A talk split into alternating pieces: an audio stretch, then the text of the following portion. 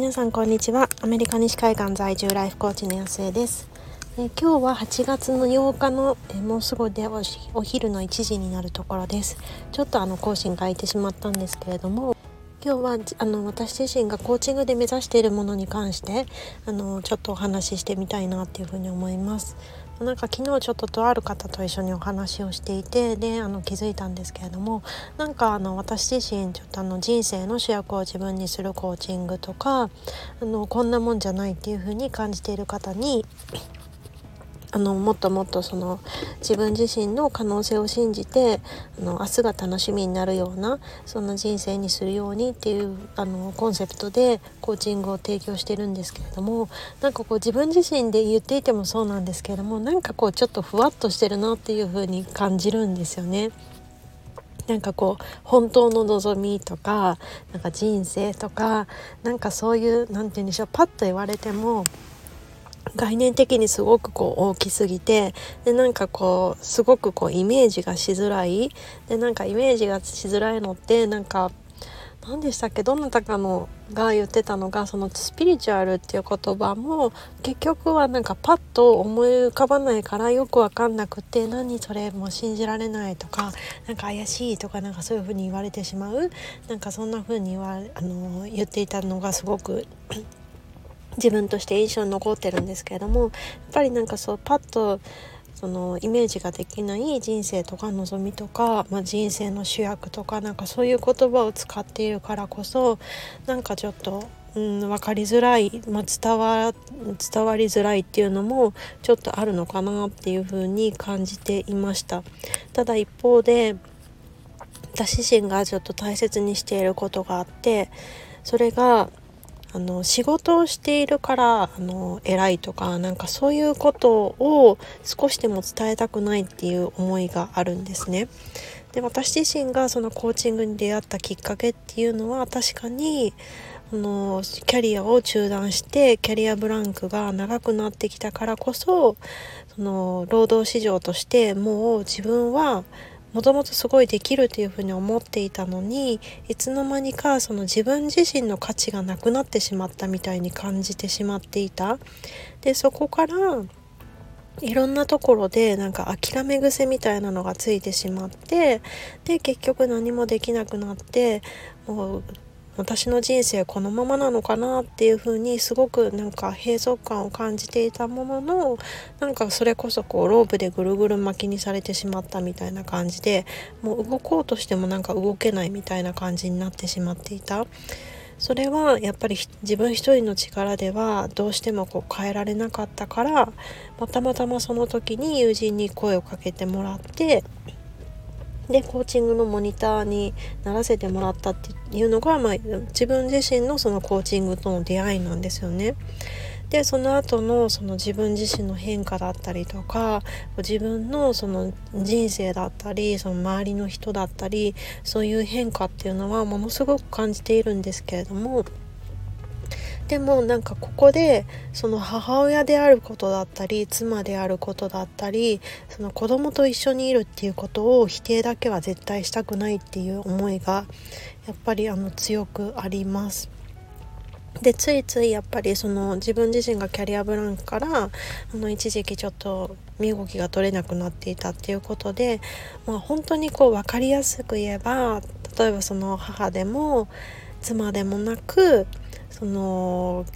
何て言うんでしょうもう一度そのキャリアをリスタートさせるコーチとかなんかそういう風に言ったらなんかものすごくあのイメージはつきやすいじゃないですか。なんかそうだなっていう風に思うんですけどもでもそういう風に打ち出してしまったらやっぱりなんかあの仕事をしていれば何でもいいっていうふうには私は全く思わないしなんかこう自分がその目指している理想の部分とは全く違うしなんかそういうふうになんかなんて言うんでしょうこうキャリアブランクで、まあ、ちょっといろいろ悩んでいる方を、まあ、ある意味なんか先導してしまうみたいな感じになる気がして嫌だなという思いからなんかそういう、まあ、明確なその出口じゃないですけどそういうものは作ってないっていう経緯があります。それになんかまあもちろんそのキャリアブランクがあったりですとかその子育てで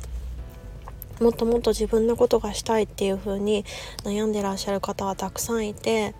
で、まあ、クライアントさんの中でも何名かいらっしゃいますし、まあ、そういう方々がどうにかして自分の仕事を作ろうとか自分のやりたいことを見つけようっていうふうに動いてらっしゃる。それももちろんわかるあありますけれども。でも、まあ、そのまあ、もちろんそうやって動いていくっていうのも必要なんですけどもその動く前にじゃあ本当にその仕事をしてないから自分は価値がないのかとか本当にその子供たちのこともうもちろんね皆さん本当にお子さんたちのこと大好きなんですよ。大好きですごく大切にされているので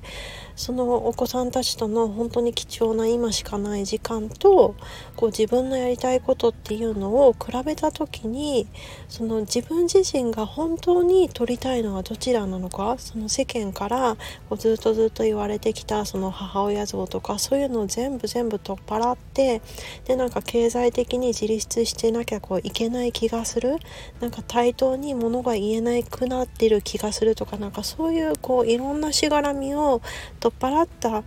上でも本当にやりたいことっていうのって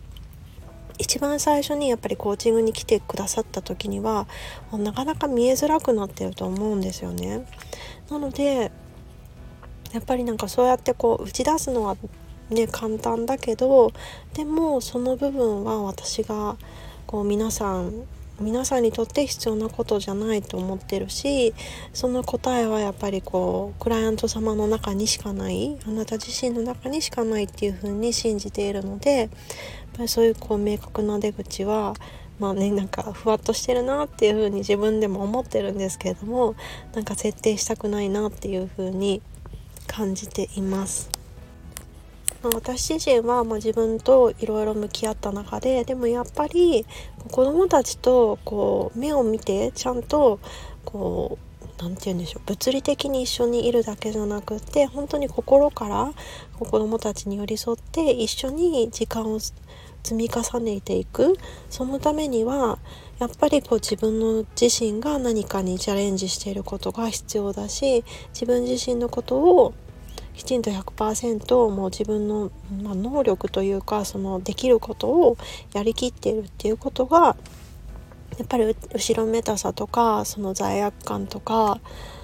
なんだろうなんでこんなにっていうなんか卑屈感とかそういうものを取っ払ってもう向き合うために必要だっていうふうに感じたのでまあ、コーチングを始めたりですとか、まあ、ちょっとパートタイムを始めたりとかそういうことをして、まあ、自分自身のこう追求みたいなこともしてるんですけれども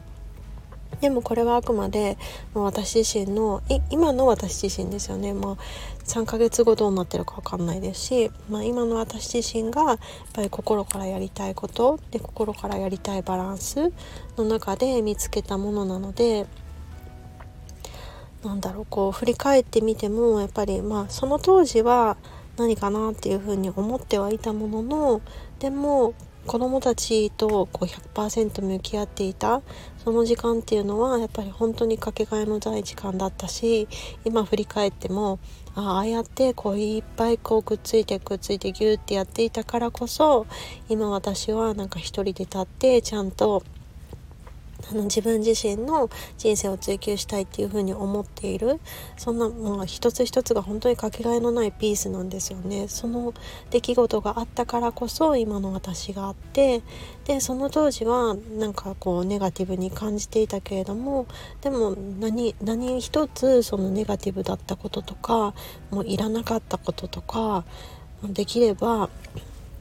やらなければよかったとかなんかそういうことってやっぱりないんですよね。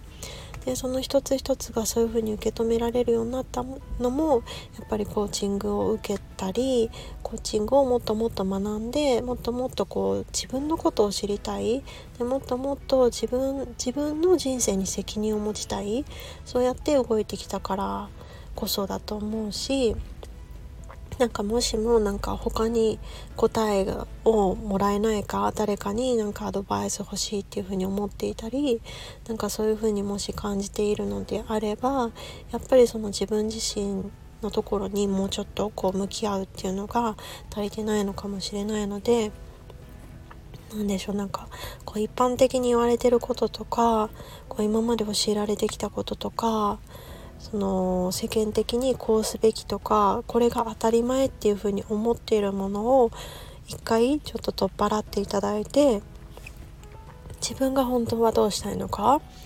なんか本当にこう自分自身を縛ってるものって勝手にこう自分がこれはできないとかこれはないなっていう風に切り捨ててしまってもうやってないだけ。もうそれこそなんかできるかできないかじゃなくてやってるかやってないかだけなんですよね。だからそのことにもっともっとそのたくさんの方が気づいてで自分自身を縛っているそんな檻の中から出ていくそんな手伝いができたらいいなっていう風に感じました。ということで昨日あのちょっとある人から言われて自分自身のその提供してるコーチングって何なんだろうっていうことを振り返った時にちょっと感じたことをお話ししてみました。もう完全に今回は あの自分自身のなんかちょっと日記みたいな感じになってしまいましたけれどもなんかあのあ自分もそういう風に感じてるなとか上下関係つけるのってやっぱりちょっと違うよなとかうーんこんなにこうアドバイスとかこう正解とかが欲しくなっちゃうのって何でなんだろうとかなんかそういうことをあの考えるきっかけに何かしらな慣れていたらいいなっていうふうに思います。ということで最後まで聞いてくださった方ありがとうございました。今日も一日素晴らしい一日にしていきましょう。